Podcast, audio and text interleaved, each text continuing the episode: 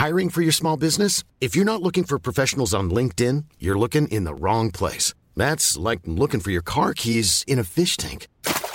LinkedIn helps you hire professionals you can't find anywhere else, even those who aren't actively searching for a new job but might be open to the perfect role. In a given month, over 70% of LinkedIn users don't even visit other leading job sites. So start looking in the right place. With LinkedIn, you can hire professionals like a professional. Post your free job on linkedin.com slash people today.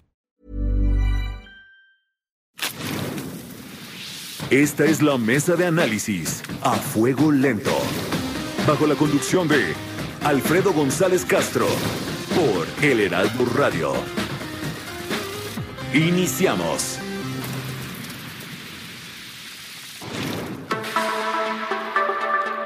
Son las nueve de la noche en punto, tiempo del centro de la República. Muy buenas noches, bienvenidas, bienvenidas a esta mesa de opinión. Los saluda su servidor y amigo Alfredo González Castro con el gusto de cada martes.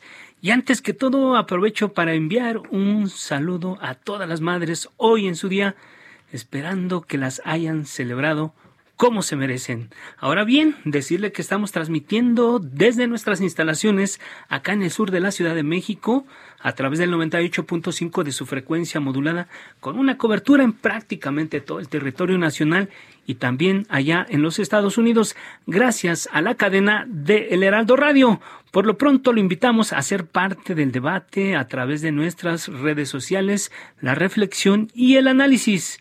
Y también, como cada martes, saludo a mi colega y amigo Isaías Robles, quien me acompaña en la conducción de este espacio y nos va a platicar sobre los temas de hoy. ¿Cómo estás, Isaías? Muy buenas noches. ¿Qué tal, Alfredo? Muy buenas noches, buenas noches a todo nuestro auditorio. Pues muy contentos, ojalá que hayan pasado un día fantástico al lado de sus madres y que eh, pues las consientan no solamente hoy, sino todos los días. Y vamos a platicar justamente en este espacio, Alfredo, de los riesgos eh, eventuales en las operaciones aéreas en la zona metropolitana del Valle de México. Se ha dicho que el rediseño del espacio aéreo ha provocado problemas que pudieran eventualmente incluso ocasionar algún tipo de accidente como el que pudo registrarse el sábado pasado aquí en el aeropuerto Benito Juárez en la Ciudad de México cuando dos aviones de Volaris estuvieron a punto de colisionar. Bueno, hablaremos de este asunto ampliamente durante nuestra primera media hora y después del corte vamos a hablar de la visita que hará el día de mañana el ministro presidente de la Suprema Corte al penal de Santa Marta, Clatitla, para ver las condiciones que viven las, las reas, las en las presas, las internas de este centro penitenciario, son 663. Lo que se busca en este encuentro no es hablar de las condiciones pues en las que viven cada una, sino la situación jurídica, que es importante saber. Muchas de ellas no tienen sentencia, carecen de abogados, en fin, hablaremos de todo ello. Y por último, el día del 10 de mayo no solamente es de festejo, para muchas madres es también una jornada de lucha eh, de, para aquellas que están buscando a sus hijos e hijas desaparecidas. También conversaremos sobre este asunto, Alfredo. Así lo dices, bien lo dices Isaías, la, el otro lado de la moneda, la otra cara de la moneda en este día que para algunos la mayoría es de celebración, pero también de reflexión por, por todas las personas, por todas las madres que sufren de manera cotidiana por estas ausencias. Bueno, ya hablaremos de este asunto, pero como bien lo decías, el primer tema es eh, lo que ocurrió en el, en el aeropuerto el sábado pasado por la noche. Ya lo decías, dos aviones de Volares estuvieron en riesgo de impactarse en el aeropuerto internacional de la Ciudad de México cuando la torre de control autorizó el aterrizaje de una aeronave en una pista donde otra se preparaba para despegar. La oportuna decisión del piloto que volvió a elevarse evitó lo que pudo convertirse en una tragedia. Sin embargo, esto colocó en el centro del debate el rediseño, ya lo decías, del espacio aéreo a raíz de la puesta en marcha del Aeropuerto Internacional Felipe Ángeles. De eso habló hoy el presidente Andrés Manuel López Obrador.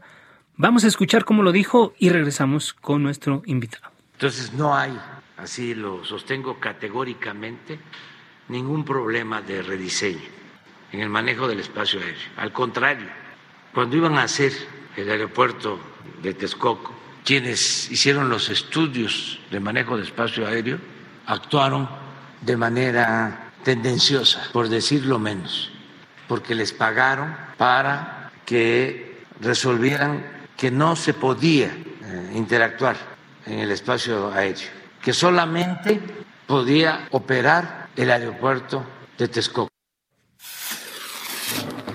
Sin embargo, José Alfredo Covarrubias, secretario general del Sindicato Nacional de Controladores de Tránsito Aéreo, tiene otros datos y denunció que en los últimos cuatro meses se han reportado 30 incidentes graves, 10 de los cuales ocurrieron en el aeropuerto Benito Juárez. Esto le comentó en estos mismos micrófonos a Mario Maldonado en Bitácora de Negocios. Los incidentes se han incrementado a partir de el rediseño del espacio aéreo. Nosotros advertimos que tenía errores que desde eh, nos dimos cuenta desde eh, que lo estaban diseñando, pues que la gente que está encargada de ese asunto, pues no tiene la formación ni este ni la experiencia para para ese rediseño. Advertimos y no nos hicieron caso, este informamos de los incidentes a las autoridades, tampoco nos quisieron escuchar, nos acusaron de, mentirosos, de, de que estábamos falseando información pero pues este nosotros preocupados por porque si hay más incidentes en algún momento se puede convertir, convertir en un accidente. Bien, para hablar de sobre el tema se encuentra en la línea telefónica Heriberto Salazar Eguiluz, él es presidente del Colegio de Pilotos Aviadores de México. Eh, Capitán Salazar, gracias, muy buenas noches. Muy buenas noches, Un saludo a ti y a tu auditorio. Gracias, Capitán Salazar. ¿Qué pudo ocurrir el sábado en la noche en el aeropuerto capitalino? ¿Qué nos puede decir? Bueno, mira, lo que todos vimos, eh, hemos visto en este video que salió del evento de una incursión en pista en el aeropuerto el sábado en la noche. Eh, eh, bueno, primero hay que hacer bien la investigación porque de lo que se oye del audio, hay un audio más completo donde hubo un intercambio de controladores, es decir, estaba una mujer controlando, la mujer le dice al primer Volaris, que no es Volaris México, curiosamente es Volaris Guatemala, y le dice que, que ruede a posición y espere. Esto quiere decir que se ponga en la pista y esté listo para despegar. Aquí se ve, se, se aproximadamente un minuto después entra una nueva voz y es un nombre y es cuando se contacta el, el Volaris que va a aterrizar, ya le habían dado que, que autorizado a, a un ILS, el tipo de aproximación a la 05 derecha, pero que espere aterrizar en la 5 izquierda. Entonces, cuando tiene la pista a la vista, el el avión que va a aterrizar se, se cambia y se enfila a la pista 5 izquierda y ahí lo autoriza a aterrizar cuando el otro avión está en pista. Entonces, ahí lo que se ve es que faltó coordinación de entrada en, en, el, en la instrucción que dio la controlador anterior y este controlador. Ahora, yo entiendo que debe de haber ahí un supervisor todo el tiempo viendo este tipo de cosas para que no pasen errores como pasó esto. Y, y es lo mismo, hay que investigar bastante más, no nada más lo que oímos en un video. Ahora, ¿qué pudo haber pasado? Pues un accidente muy grave que, que eh, si suman la cantidad de asientos que tienen esos dos aviones, supera 300 asientos con mucha facilidad. Entonces pudo haber sido una catástrofe muy fuerte. Lo que creo que es importante señalar a, tu público es que no confundamos este evento en particular con el rediseño del espacio aéreo, ya que este ocurrió en la fase de aterrizaje ya sobre la pista, que no es en la fase de aproximación eh, eh, y las llegadas, que es, la parte del nuevo espacio. Aún así, creo que fue la gota que derramó el vaso del sistema completo de control de tránsito aéreo en la República Mexicana, puesto que unos días antes salió un comunicado de IFALPA donde decía, eh, alertaba de los peligros que están ocurriendo por acercamientos de aeronaves, esto ya es en, en, la, en, no en el aeropuerto, sino en la parte de arriba, y que ha pasado muchas de estas y algunas acercamientos al terreno también peligrosos. Eso sí es lo que hay que señalar, que es grave, y como dice eh, Setiaco Barrubias, esto ha pasado, eh, digo, se ha aumentado desde hace un año que hubo el cambio de las llegadas, y a partir de ahí empezó a haber más eventos de ambos tipos de los que había antes y la otra muy importante empezó a haber problemas de demoras mayores a las que había prepandemia con más aviones.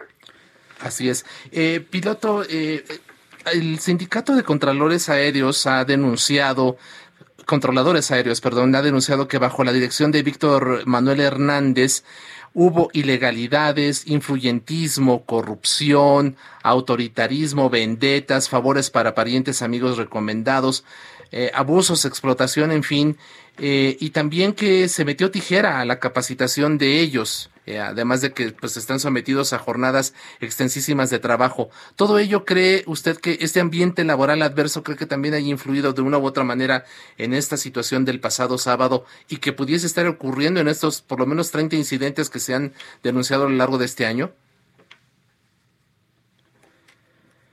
Mm, ¿Nos escucha? Capitán Salazar. Bueno, bueno. Sí, ¿nos escucha? Sí, yo los escucho bien. Ah, perfecto. Sí, sí los escucho. Le, preguntaba esto, si, si este clima laboral adverso eh, tuvo que ver o, con, lo, con lo que pudo haber ocurrido el sábado y con los 30 incidentes que ha denunciado eh, este sindicato. Eh, mira, como te digo, para saber lo que pasó en este, yo creo que debemos de dejar que la, la autoridad investigadora haga su trabajo y al final nos diga qué fue lo que pasó. Pero lo que sí es un hecho es que esto que comenta el sindicato eh, por medio de Covarrubias eh, es algo que se ha escuchado mucho desde hace tres años que entró Víctor Hernández a trabajar ahí, donde se despidió a muchos controladores de experiencia, donde por supuesto se hizo una contratación nueva que no ocurre de la, de la noche a la mañana, nuevos controladores, pero también ellos hablan de que faltan 300 controladores en la República Mexicana, que es un número importante de controladores. ¿Y qué pasa si no hay estos? Se dan varios casos, o, tienen que estar dobleteando turnos, como se dice, lo cual causa una fatiga que no queremos en este tipo de trabajo, o están cubriendo un área mayor que la que deberían de cubrir. ¿Y qué pasa cuando sucede, cuando se dan estos casos? Pues que la atención de este controlador se dispersa y podría haber un, un descuido en un área que, que le debería de corresponder a otro controlador, pero al no haber otro, la tiene que atender. ¿Hay un déficit entonces de 300 controladores a nivel nacional? es lo que dice el SINACTA, que hay un déficit de 300 controladores eh, hoy en la República Mexicana, ¿no? Ah, Porque el problema, eh, en México hace crisis más fácil, pero ha pasado problemas en toda la República, ¿eh? Ha habido problemas, en, hoy escuché de, él que ayer hubo un problema en el radar de Monterrey y las frecuencias de Monterrey, hace no mucho, eh, mucho por Tepic hubo una casi colisión en vuelo de dos aviones, por cambiarlos de frecuencia también, estar en diferentes frecuencias en el mismo lugar, esto es descoordinación del sistema de CENEAM completo, ¿no? Finalmente, capitán Salazar, eh, decía usted al, al, al inicio de su intervención, digamos que es la gota que derramó el vaso, sin embargo yo digo que es esto que ocurrió el sábado es la punta del iceberg de un problema que existe en todo el sistema eh, aeroportuario del país, porque por un lado está la sobredemanda de, de, vuelos aquí en la Ciudad de México. No hay un vuelo que no se demore, eh, al que le va bien es media hora, pero de ahí para arriba. Eso, una. El rediseño del espacio aéreo es otro punto importante. Y tercero, nos damos cuenta que hay un déficit de controladores aéreos. ¿Por dónde empezar? Porque eh, sí existe un aeropuerto nuevo, ya tenemos una terminal que está a una hora y media pero ¿dónde, ¿por dónde tendría que empezar el gobierno para solucionar un problema que ya es añejo en este momento? Fíjate que es muy complejo como lo pones, pero yo, eh, la primera parte de las demoras en México, eh, en el sentido de muchos de nosotros con lo que estamos viendo es que hay tortuguismo de parte del aeropuerto, porque no es posible que hoy con menos operaciones que prepandemia haya más demoras que antes.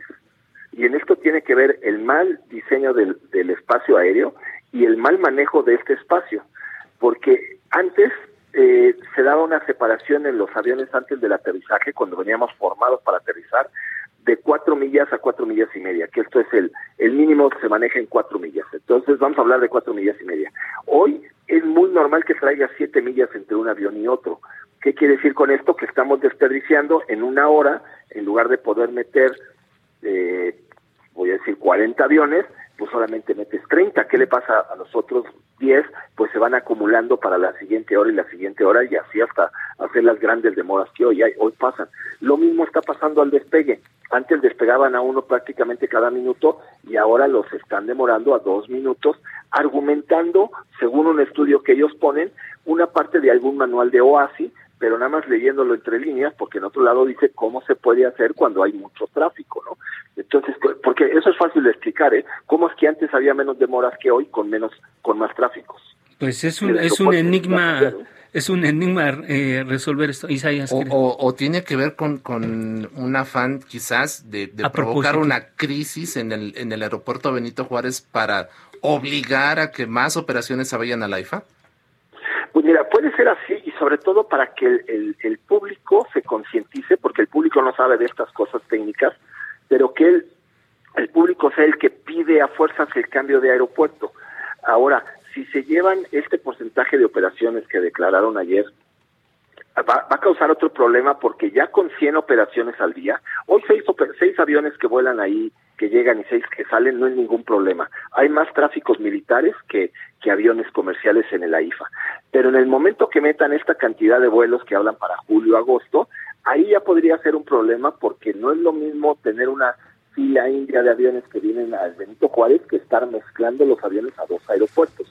Si con uno se están haciendo bolas, como diríamos, porque hay casi colisiones de que acercan a los aviones, ahora con dos aeropuertos, eh, pues esperaríamos que no pasara un problema fuerte o muchas más resoluciones de aviones que, que sus sistemas, así se dice una resolución, que el avión se comunica con el otro y a uno le dice sube y al otro baja, ¿no? Para evitar un accidente. Eh, pues no, no quisiéramos saber qué va a pasar con el otro antes de tomar medidas correctivas, que ahorita es un buen aviso lo que pasó ayer con un incidente grave, pero no pasó a mayores, para revisar todo lo que se tiene que hacer. Mucho trabajo. Heriberto Salazar Aguiluz, presidente del Colegio de Pilotos Sabedores de México, muchas gracias por conversar con el público de A Fuego Lento. Un abrazo, buenas noches. Un abrazo, muy buenas noches. 9 con 15. A Fuego Lento. Para continuar con el tema, ahora hacemos contacto con Fernando Gómez Suárez. Él es analista en aeropuertos y aviación. Fernando, gracias. Muy buenas noches.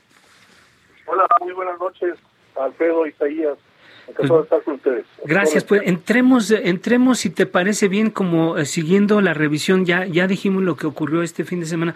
¿Dónde está la resolución de este problema? Porque vemos que es más complejo de lo que, de lo que parece, porque por un lado están este, este déficit de controladores aéreos, está el rediseño del espacio aéreo y está la sobresaturación de los vuelos y las demoras que cada, o sea, ya mínimo, si te va bien, es media hora eh, esperando un vuelo ahí para salir. ¿Qué está pasando en nuestro sistema aeroportuario, eh, Fernando? Mira, hay un desorden que es reconocido por la autoridad, al menos por el subsecretario de Comunicaciones y Transportes, eh, recientemente lo declaró, y incluso el desorden pues viene, por una parte, vienen dos vertientes, mira, eh, viene arrastrándose una serie de incidentes reportados, al menos 17 en la ICM, 30 en su totalidad aproximadamente desde este reordenamiento. El incidente que hubo el sábado pasado con estas dos aeronaves Volaris no tiene que ver de alguna forma con este reordenamiento, es un error una falla a nivel tierra de la torre de control ante la falta de pericia, capacitación, adiestramiento. No lo sabemos todavía, pero al parecer fue por eso, por eso están realizándose las investigaciones en ese sentido. Pero este se suma a la serie de incidentes que sí tienen que ver con el reordenamiento del espacio aéreo. ¿Qué es lo que pasa con el, ese famoso reordenamiento? Que era, lo hicieron para darle espacio o eh, posibilidad de operación eh, al, al, aeropuerto Felipe Ángeles, que recién se incorporó a la actividad aeronáutica y buscando cómo en compatibilizar eh, con el Benito Juárez, se está rediseñando esto para cuando entre en operación un mayor número de vuelos de ese y hacia ese aeropuerto. Bueno, se registra también una carta, un boletín de la IFALPA, que son los controladores la Organización eh, de Controladores a nivel internacional, que denuncia y dice que hay problemas en, ese, en esta materia. Eh, sucede este error o esta falla y se acumula, entonces hay un descontrol o un desorden, como decíamos, al menos, en el control de tráfico aéreo y también en la inspección de estos eh, controladores de tráfico aéreo. No todos son malos. Eh, hay algunos casos que se ha detectado y se ha denunciado por parte de ellos mismos en el sentido de que hace falta una certificación, capacitación, mayor adiestramiento, etcétera, etcétera. Pero, pues obviamente esto eh, impacta en, el, en, el, en la imagen, en la percepción de que estamos en un sistema que eh, además está siendo castigado por la autoridad internacional que es la OASI, la Organización de Aviación Civil Internacional, y eh, tras una acusación de la Agencia Estadounidense de Aviación, que es la FAA, solicita a la OASI que inspeccione a México y realiza una auditoría y determina que hay que bajarle la categoría a la aviación mexicana. ¿Qué significa? Desde hace 12 meses, hoy se cumplen los 12 meses, bueno, no hoy, a fines de este mes de mayo, se cumplen los 12 meses en que estamos en categoría 2. Y esa categoría 2 nos impide a las aerolíneas mexicanas realizar más vuelos y más frecuencias desde y hacia Estados Unidos, que es nuestro principal socio. Ustedes me dirán, ¿y eso qué tiene que ver? Pues es que ante la recuperación de la pandemia, nosotros tenemos la principal, nuestro principal destino es Estados Unidos, nuestro principal socio comercial es Estados Unidos y viceversa. El mayor tráfico, el 60% del tráfico internacional a nivel mundial lo hacemos con Estados Unidos. Entonces, entre esta posibilidad hemos perdido 5 mil millones de pesos aproximadamente, nadie lo dice, pero en estos 11, 12 meses hemos perdido eso ante la lenta pero ya visible recuperación de la industria turística eh, por la pandemia. ¿Y esa pérdida a quién impacta? A las aerolíneas, a, los aeropuertos y al mismo Estado, porque también deja de, cobrar por mayores operaciones que se han dejado de percibir. ¿Cinco mil millones de pesos? Fueron las aerolíneas extranjeras, las aerolíneas estadounidenses, nada más hablando de ese tema de la categoría 2. Ahora, ¿Son 5 mil millones de pesos nada más para aclarar la, pérdida? Sí. 5 mil millones aproximadamente en 11, 12 meses que se nos olvidó que por un lado es derivó de la falta de inspectores, otra vez el tema de la revisión y certificación, porque no teníamos presupuesto para pagar o contratar más inspectores que certificaran los aviones y las licencias de los pilotos. Con justa razón la FAA se preocupa y dice, a ver, revisen ahí. Y sí, la OAS interviene, como les explicaba, y eh, prácticamente dice, pues les aplico el castigo y nos vamos a categoría 2 hasta que lo recuperen, hasta que lo hagan bien. Ahí está Eso sucedió ya hace cuatro años, no es la primera vez que pasa, ya sucedió en el sexenio de Peña Nieto. Y si los funcionarios actuales no aprendieron de esa lección, no obstante que en aquel entonces también se perdió dinero por esa situación, pues alguien no está haciendo su chamba. Hay un desorden, por eso te digo, en el sector, de la cual, si no incorporan en estas reuniones que hubo ayer eh, con el secretario de Gobernación y algunas autoridades y sindicatos y todo esto, pero si no incorporan una visión estratégica de Estado, pues vamos a seguir las mismas, imponiendo o sacando conclusiones o imponiendo este eh, ordenando que se vaya X número de operaciones a tal aeropuerto cuando así no funcionan tampoco las cosas. Estamos discutiendo una serie de temas y el tema principal, estimados amigos, Alfredo, Isaías, es que la saturación del aeropuerto Benito Juárez lo que hay que resolver.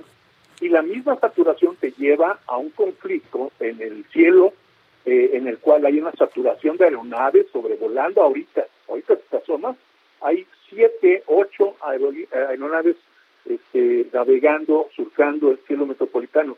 Cada hora se realizan 60 o más operaciones, 60 62 aterrizajes y despegues aquí nada más en el Valle Metropolitano. ¿Qué significa tenemos el riesgo de un posible accidente.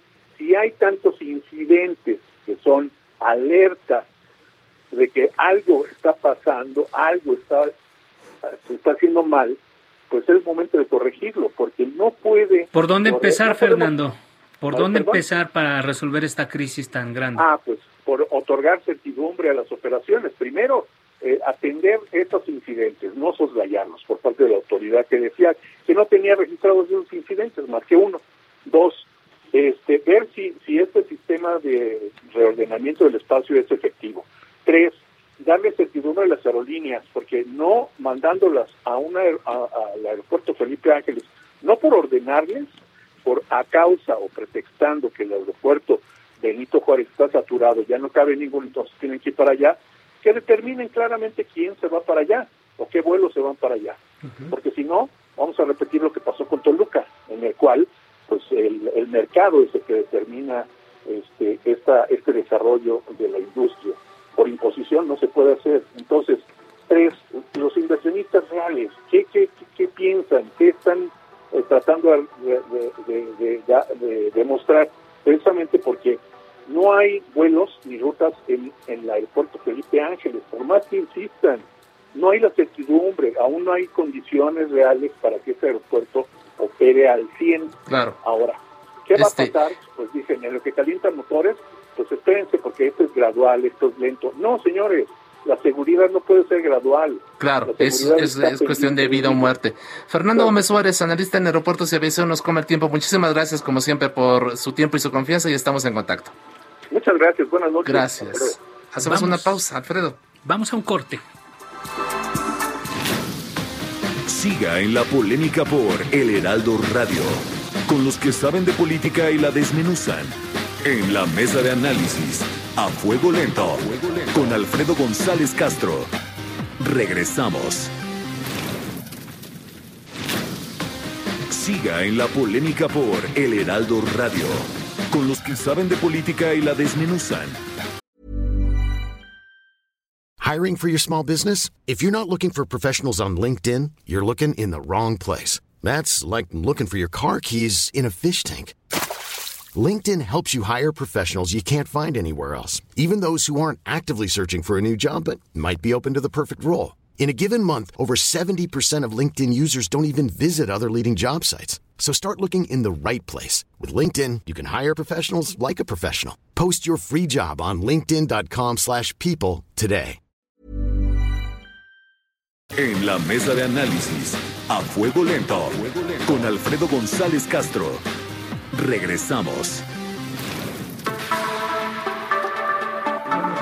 Son las 9 de la noche con 30 minutos, hora del centro de la República. Volvemos a la mesa de opinión a fuego lento. Les recuerdo que estamos transmitiendo totalmente en vivo por el 98.5 de su frecuencia modulada desde la Ciudad de México con una cobertura en prácticamente todo el territorio nacional y también allá en los Estados Unidos gracias a la cadena de El Heraldo Radio.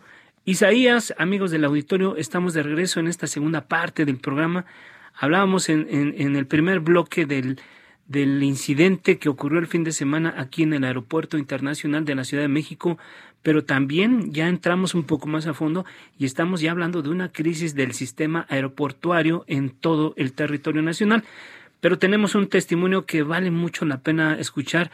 Eh, tú nos presentas al siguiente invitado, Isaías. Así es, Alfredo. Eh, en las páginas del Heraldo de México, nuestro colega y amigo Alejandro Sánchez publicó su columna contra las cuerdas. En ella dos textos. Uno el domingo bajo el título Aguas con el caos, caos en el aeropuerto y otra ayer lunes titulada El peor vuelo de mi vida. Alejandro, bienvenido. Buenas noches, muchas gracias por estar con nosotros. Isaías, Alfredo, muy buenas noches, ¿cómo están? Pues muy bien, analizando este tema, ya como lo comentaba eh, Alfredo, pues eh, viendo con expertos, con pilotos, con eh, el presidente del Colegio de Pilotos, también con un analista muy especializado en el asunto de esta falta de visión estratégica de Estado para poner en operación un sistema aeroportuario tan complejo como el de la zona metropolitana del, del Valle de México. Pero bueno, Alejandro, ¿por qué el del sábado fue uno de los peores vuelos de tu vida? A ver, platícale al auditorio, por favor.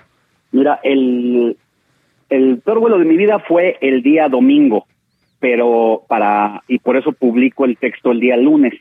Pero previamente a ello tuve un viaje a Guadalajara el día sábado por la tarde y, po- y por eso le titulaba a la columna Aguas con el caos aeropuertuario, porque pocas veces en los 28 años que tengo de viajar en avión de conciencia, pude ver viajeros que perdían sus vuelos de conexión corriendo de aquí para allá, mostradores con largas filas y vuelos retrasados o llegadas en tiempo, como fue mi caso, pero que tardé demasiado en bajar del avión.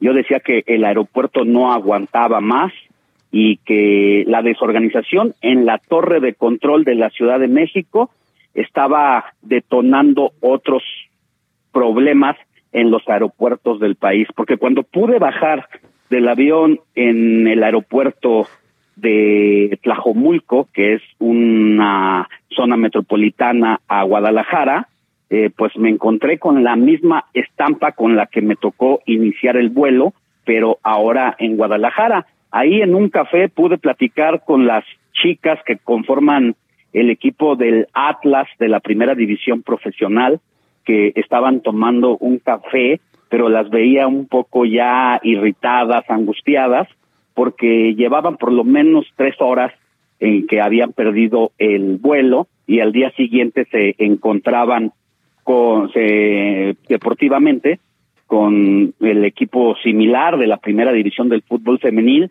de el Tigres. Y bueno todo esto esta percepción que yo tuve como reportero y aclaro que no soy ningún especialista ni pretendo serlo ni en aviación ni en aeronáutica pero pues es el instinto el instinto reporteril y la manera en que uno va preguntándole a la zafata al piloto que ves pasar por allí y a, la gente que está dando informes de los vuelos demorados, que por qué ocurría eso y todo lo decían que era relacionado a las salidas del aeropuerto de la Ciudad de México. Y mientras yo escribía ese texto precisamente en el aeropuerto para esperar mi traslado al lugar a donde yo iba de un compromiso personal, pues a esa hora establecía comunicación con gente del gobierno federal con quien ya había hablado en el transcurso de la semana y que incluso si se revisan las columnas de contra las cuerdas desde el lunes y martes pasado ya eh, mis contactos me decían precisamente del caos y la problemática que se estaba viviendo. A la tarde del sábado que yo escribía esa columna, pues había una reunión precisamente en la Secretaría de Infraestructura, Comunicaciones y Transportes entre distintas autoridades relacionadas a la aviación, como la Asociación de Sindicatos de Pilotos, eh, la CNEAM, eh, pues que es el servicio en el espacio de navegación, eh, la Canaero, la Asociación Internacional del Espacio Aéreo y el Colegio de Pilotos Aviadores, porque sostenían algo a puerta cerrada que pude enterarme por los contactos que eh, participaban ahí de que aguas con el aeropuerto y que era urgente tomar medidas. Entonces, entre la experiencia personal y lo que pasó eh, en este encuentro en comunicaciones y transportes, pues es que armé ese texto y al domingo siguiente en la mañana, cuando ya la columna se había ido desde una noche, tarde noche a la redacción del Heraldo para publicarse en el periódico el día domingo, pues en Twitter y en redes sociales comenzó a salir precisamente el polémico y detonado video que mostró eh, lo que ya era un secreto a voces, pero que se decía que no era cierto, hasta que se mostró la evidencia de este vuelo de Volaris que venía de Guadalajara y que iba a aterrizar en una de las pistas del Aeropuerto Internacional de la Ciudad de México, pero que tuvo que volver a elevarse porque abajo había otro avión cargado de pasajeros que llevaban una demora en su retraso para con rumbo a Guadalajara. Esa fue la primera experiencia y ahí ocurrió todo. Lo demás, pues ya fue mi regreso de domingo en la tarde a la Ciudad de México, en donde pues no me tocó lo que muestra ese video, pero me tocó un aeropuerto atestado también en Guadalajara con vuelos retrasados, con unas, además hay que agregarle que eso ya no depende de la aviación, sino del mal tiempo, una turbulencia. turbulencia que eh, me movía eh, el estómago de un lado a otro y que con, yo no sé que también con toda la información que yo ya traía en la cabeza, la persona con la que yo iba solamente nos volteábamos a ver y prácticamente eh, pues yo nunca había rezado, pero en ese momento creo que me puse a rezar. Y lo que sí ya dependió de la torre de control fueron los minutos siguientes en el que el avión intentaba bajar. Y yo no sé si ustedes eh, pues que también han viajado en avión, la velocidad de un avión solamente se siente ni siquiera en las turbulencias, sino cuando el avión comienza a descender y el piloto anuncia que estamos inicia el descenso, que hay que recoger la tablita, que hay que ponerse el cinturón de nueva cuenta y acomodar el sillón y es cuando se siente la velocidad. Bueno, pues cuando íbamos descendiendo en este vuelo 1399 de Viva Aerobús procedente de Guadalajara a la Ciudad de México, eh, de pronto el avión volvía a elevarse a rajatabla y sentías ese boquete como el, para quienes se han subido a la montaña rusa, pues se puede sentir. Y luego hacía lo mismo en repetidas ocasiones.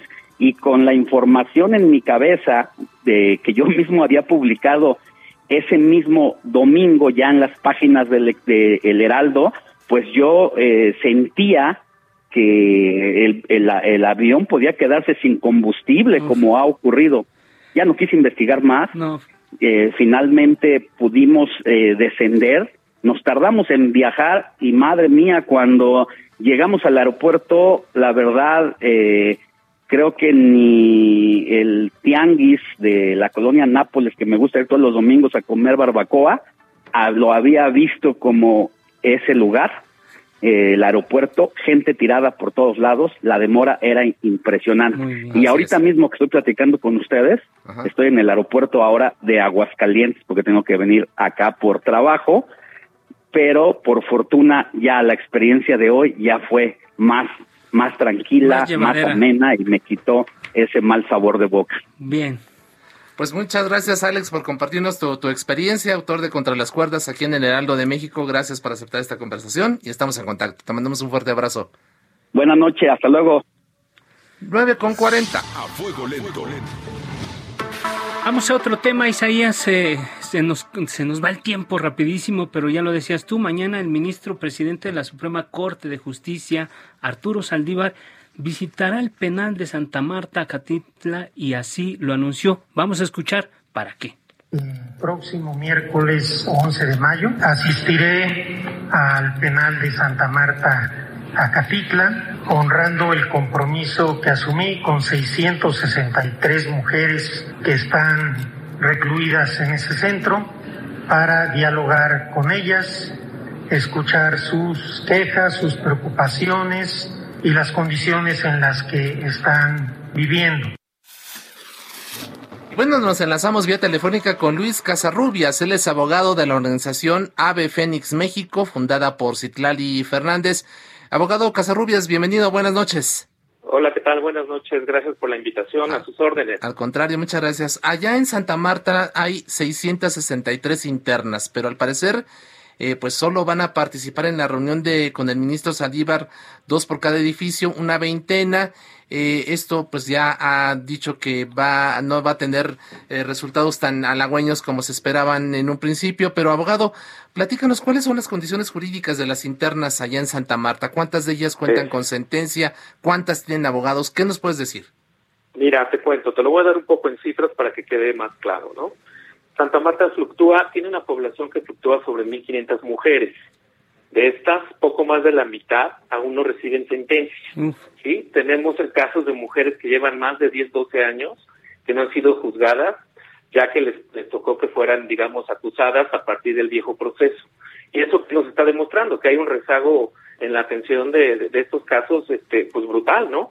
Y si a eso le sumamos el abuso, digamos, que están utilizando los jueces en el uso y es más bien abuso de la prisión preventiva automática, nos encontramos con, con un penal que está plagado de, de, inconsistencias y mujeres que sufren día a día injusticias y abandono del sistema judicial, ¿no? Eso es lo que te diría. También me gustaría acotar que eh, cómo llegan las mujeres a Santa Marta Catitla, eso es muy interesante, ¿no? Muchas de ellas llegan por delitos simples, me refiero a robos, ¿sí? Y siete de cada diez mujeres cometieron estos delitos en compañía de hombres ahí lo que vemos es que los hombres en muchos de los casos las obligan a delinquir, entonces están siendo violentadas no solo por quien las llevó a la cárcel, sino por el propio sistema de justicia, ¿no? Otro tema también que es muy importante es que eh, estas mujeres eh, forman parte del último eslabón en la comisión del delito, ¿sí? Son las que echan agua, son las que engatusan al, a la víctima, son las que alimentan al secuestrado, ¿sí? Y reciben penas mucho más severas que las que los hombres, ¿no? Entonces ahí nos encontramos con un rezago que está lastimando mucho a las mujeres que están prácticamente abandonadas, ¿no? Eh, a, su suerte. Abogado, abogado Casarrubias, ¿cuáles son las expectativas de la visita del, del ministro, del presidente ministro mañana ahí en este penal? Pues en un principio son muchas. Yo sí quisiera resaltar que es la primera vez que un ministro presidente voltea a ver a las mujeres de Santa Marta Catitla. Eso yo creo que hay que reconocerlo. Es una buena intención de parte de la Suprema Corte, pero aquí lo interesante va a ver si, si funciona o no este convenio de colaboración. En este convenio de colaboración, a lo que se compromete un poco Sheinbaum y Saldívar, es que en el ámbito de sus competencias, sí, el Instituto de Defensoría Pública Federal apoya el Instituto de Defensoría Pública Local. ¿No? Lo que vemos es que hay muy pocos defensores públicos que están atendiendo muchos casos de mujeres y sí le vendría muy bien la ayuda de estos defensores federales. El problema es que esto está en el papel. Veamos con los hechos realmente qué pasa. Las mujeres de Santa Marta, ¿qué estaban esperando? Estaban esperando un ministro al cual las escuchara en cuanto a las condiciones de cómo están viviendo, condiciones de internamiento. Y aquí es muy importante acotar que, que ese no es el tema. El tema de Saldívar no son las condiciones de internamiento, eso le corresponde a Sheinbaum y a la subsecretaría del Sistema Penitenciario de la Ciudad de México. Entonces, es muy importante aprovechar la visita de Saldívar. Yo creo que lo relevante no es que vayan o no muchas mujeres a, a, la charla con él, sino que ojalá desde Santa Marta se preparara un pliego petitorio en el que se señalara con santo y seña cuáles son los problemas de estas mujeres desde el ámbito judicial y cuáles han sido totalmente abandonadas, cuáles tienen derecho a una amnistía, cuáles tienen derecho a o desahogar o desahogar los procesos o desahogar los procesos si se sentencia o, o, se libera no porque ya lo dice la que prácticamente la mitad de estas mujeres están ahí sin una sentencia. Y a propósito del día de la madre eh, el de la población total de este penal por lo menos este supongo que un porcentaje un pues alto porcentaje son madres. Sí, actualmente eh, tengo datos de que hay cerca de cuarenta y tantos niños que viven en reclusión, ¿no? Niños que nacieron ya sea porque la mamá llegó embarazada en medio del proceso o cuando fue acusada o bien dio a luz ahí en el, en el penal y se los permiten ahora tener hasta los tres años, anteriormente era hasta los seis años. Pero ¿qué vemos? Vemos condiciones también ahí sí de internamiento muy lamentables para las mujeres, ¿no? Las mujeres que tienen hijos allá adentro, eh, una dieta adecuada para los niños, un espacio digno, eh, actividades lúdicas, si bien tienen un CENDI, son niños que están muy desprotegidos. ¿Por qué? Porque las mujeres son abandonadas en reclusión. Entonces, por cada 10 mujeres que están en reclusión, solo, solo 3 tienen visita. ¿Te imaginas aquellas que tienen hijos? Pues prácticamente viven como por ejemplo del apoyo de algunas organizaciones como Ave Fénix, que lo que ha hecho es apoyar un poco a estas mujeres, ¿no? Suministrándoles pues en especie lo que puede. Así es. Abogado, tenemos entendido que gracias a la labor justamente de Citlali Fernández y de Ave Fénix, con tu respaldo y colaboración oportunas, han podido ya liberar algunas de las, de las internas en, Santa Marta, ¿no? Sí, te comento, llevamos trabajando cerca de ocho meses. Ave Fénix es un colectivo que se forma por voluntarias y voluntarios, ¿no? Personas sumamente empáticas y comprometidas, con una visión social y con un altruismo enorme, porque nadie voltea a ver a estas mujeres, ¿no? O sea, los hombres siempre tienen visitas, siempre tienen apoyo, pero las mujeres están totalmente abandonadas. ¿Y qué hace Fénix? A Fénix busca impactar en dos aspectos. Una es realizar, este, se mueven, hacemos donaciones, o sea, buscamos donaciones, buscamos quien nos regale, por ejemplo, toallas femeninas, buscamos quien nos pueda donar algunos artículos de limpieza, insumos, este, insumos de higiene eh, personal, eh, ropa, y eso es por un lado. Por el otro lado está el área jurídica, que yo soy un poco el que llevo toda esa parte, y lo que hacemos es eh, hacer una suerte de filtro. Citlali eh, pasó por ahí en un tema de injusticia, estuvo en Santa Marta, Catitla, y creó mucha empatía con las chicas de adentro, identificó las necesidades y ahora que está afuera pues estamos echando la mano en lo que lo que podemos, ¿no? Y sí, actualmente llevamos cuatro mujeres, perdón, regresando bien a tu pregunta, cuatro mujeres liberadas, tenemos otras tres ya en la mira, y son mujeres pobres, sin familia, eh, que están injustamente, inocentes, que no tienen mil, dos mil, tres mil pesos para pagar una fianza, o inclusive son mujeres que como no tienen nadie afuera, ni nadie que les ayude absolutamente en un tema legal y no tienen el dinero para pagar un defensor público, perdón, privado, porque ojo, el público ya las abandonó meses antes, y que no tienen que pagar un solo quinto para salir de la cárcel, están en reclusión. Es, es, increíble que una mujer que tiene derecho a salir de, de, prisión lleve dos o tres meses allá adentro porque no hay quien la ayude, porque su defensor público la abandonó hace meses, ya nunca tuvo contacto con él y no sabe, no conoce su sentencia. ¿sí? Eso es algo como muy, muy, delicado y eso es donde estamos nosotros queriendo impactar y lo que hacemos es hacer ripas, sorteos, este, cooperachas y a ver cómo lo hacemos y estamos ya logrando varias varias liberaciones. Así es. Luis Casarrubias, abogado de la organización Ave Fénix México, muchas gracias por esta conversación, estaremos pendientes. Gracias a ti. Muchas gracias. gracias. 9 con 48. A fuego lento. lento. finalmente, para este espacio, damos la bienvenida a Mirna Medina, fundadora de una organización llamada Las Rastreadoras de El Fuerte. Mirna era una vendedora de accesorios para carros en un pueblo llamado Mochicawi, del municipio del Fuerte, allá en Sinaloa. Atendía su puesto con su hijo Roberto Corrales Medina hasta aquel 14 de julio del 2014, cuando él desapareció. Mirna, dentro de, dentro de lo que cabe, muy buenas noches. Mirna. Tenemos ahí. Tenemos un problema en la, comunicación con, con Mirna Medina. Eh, pero como tú lo comentas, incluso fíjate, Alfredo, que justo la historia de, Mirna Medina y de las tradoras del fuerte es, eh, ha sido objeto de un, eh, de un documental que está incluso ya en estos momentos en, en, las pantallas, así que quien lo quiera seguir justamente está ahí porque pues es como muchos casos, por desgracia, conmovedores de, de madres que a lo largo del territorio nacional pues están justamente en esta lucha constante por la búsqueda de sus desaparecidos. Mirna. señora Mirna, eh, ¿nos escucha ahí usted? Claro que sí, muy buenas noches, muchísimas gracias por este espacio. Eh, pues soy Mirna Medina, fundadora de la Ciudad de Fuerte, pues, muy agradecida por por, estas atenciones que se nos está dando. Al contrario, gracias a usted por su confianza. Coméntenos, usted usted en la marcha de hoy, en la, marcha por la dignidad nacional, Madres buscando a sus hijas, hijos, verdad y justicia. ¿Cuál es el balance de esta movilización? Pues mira, afortunadamente, pues fue algo algo muy muy emotivo, primero que nada. Lo, hoy es un día muy especial, eh, hoy es un día que deberíamos estar en casa, deberíamos estar con las familias y pues desafortunadamente un nutrido grupo de madres de todo el país, de diferentes colectivos.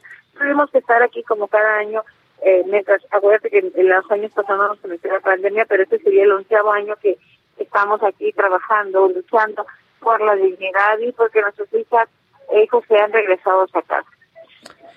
Han pasado ocho años desde la desaparición de su hijo Roberto y usted sigue firme y fuerte en la búsqueda de Roberto. ¿Tiene fe todavía en las autoridades, Mirna? Pues mira, mi hijo desapareció el 14 de julio del 2014, lo encontramos el 14 de julio del 2017 y sigo en la búsqueda y sigo exigiendo, sigo exigiendo verdad y justicia y más nada que, como lo dije ahorita y lo voy a repetir veces, que ya no tengamos personas desaparecidas ni en ninguna parte de Sinaloa y en ninguna parte del país, por supuesto. Eh, yo pienso que hoy eh, fue un día fuerte fue un día de muchísima exigencia porque las madres pues eh, teníamos ya tiempo que deseábamos estar, deseábamos gritar, deseábamos ser escuchadas y por eso es que cuando ah, eh, los medios, ustedes nos llaman y nos dicen que quieren entrevistarnos, para nosotros es algo que nos da mucha fuerza que nos hace sentir que no estamos solos. Muchas gracias de nuevo por esta atención que se les da a los grupos de búsqueda, a las madres que estamos en busca de nuestros tesoros desaparecidos. Así es, señora. Al contrario, gracias a usted reiteramos por su confianza. ¿Qué sigue ahora? Después de la marcha, pues cada, cada, cada año salen ustedes, toman las calles, eh, exigen a las autoridades, pero pues desgraciadamente parece que no pasa nada. ¿Qué sigue en, en su camino en, en la búsqueda precisamente de sus hijas e hijos? Pues mira, precisamente esa fue la pregunta que nos hicimos nosotros después de, que terminó, que nos estábamos despidiendo. ¿Qué esperamos de él? Entonces, mira, yo pienso que no hay que perder la fe. Hemos logrado mucho. Al principio, pues ni siquiera hemos reconocido, ni siquiera se reconocía que había personas desaparecidas. Obtuvimos una ley, dentro de la ley, pues obtuvimos la Comisión Nacional de Búsqueda. Y hoy, eh, después, eh, que lo que es lo más importante, la búsqueda, pero ya tenemos a muchísimas personas localizadas. Ahora no tiene importante es exigir la identificación forense, exigir que las personas que han sido localizadas por los grupos de búsqueda sean identificados. Eso es lo que sigue ahora, la exigencia de la emergencia forense. Este va a ser el segundo el, la, el segundo piso que vamos a, ascender para lograr ahora sí regresar a miles de personas que han sido ya localizadas, que, han, que están en Temepos están por ahí gritando llegar a casa. Hablábamos de más de 100.000 personas desaparecidas en Islas Blancas, pero pues todos sabemos que son más de 300.000 personas las que están desaparecidas. Al principio decía yo que México era una fosa gigante y que caminábamos sobre muertos. Y, y creo que pues no me no me he quedado muy atrás con esas cifras, con, con todas esas cosas que estamos diciendo. Pues bueno, señora eh, Mirna Medina, fundadora de la organización Las Rastreadoras del Fuerte, muchas gracias por su tiempo, su confianza. Le mandamos un muy fuerte abrazo de parte de, de todos nosotros y por supuesto tiene usted eh, los espacios abiertos para continuar apoyando de alguna manera la lucha por, su, por la búsqueda de sus seres queridos.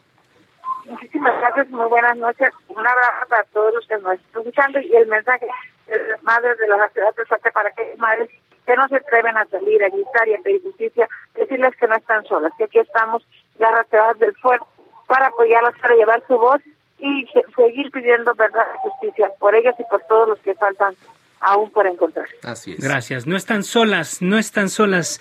Llegamos. No están eh, solas. No, están, solas. Gracias, Mirna. Gracias siempre. Aquí estamos nosotros con mucha solidaridad eh, en favor de este de estos movimientos. Y bueno llegamos al final de este espacio. Agradecemos a quienes participaron en esta emisión por la generosidad de su tiempo y confianza.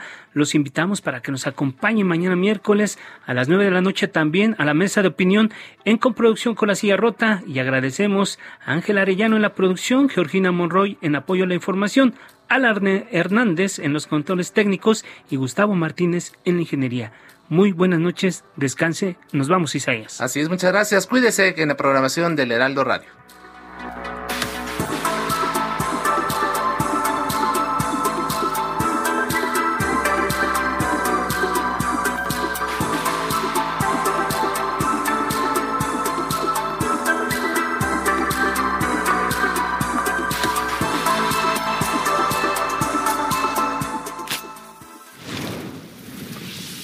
La polémica por hoy ha terminado. Le esperamos el próximo martes para que con los expertos analicemos la noticia y a sus protagonistas. En la mesa de análisis a fuego lento.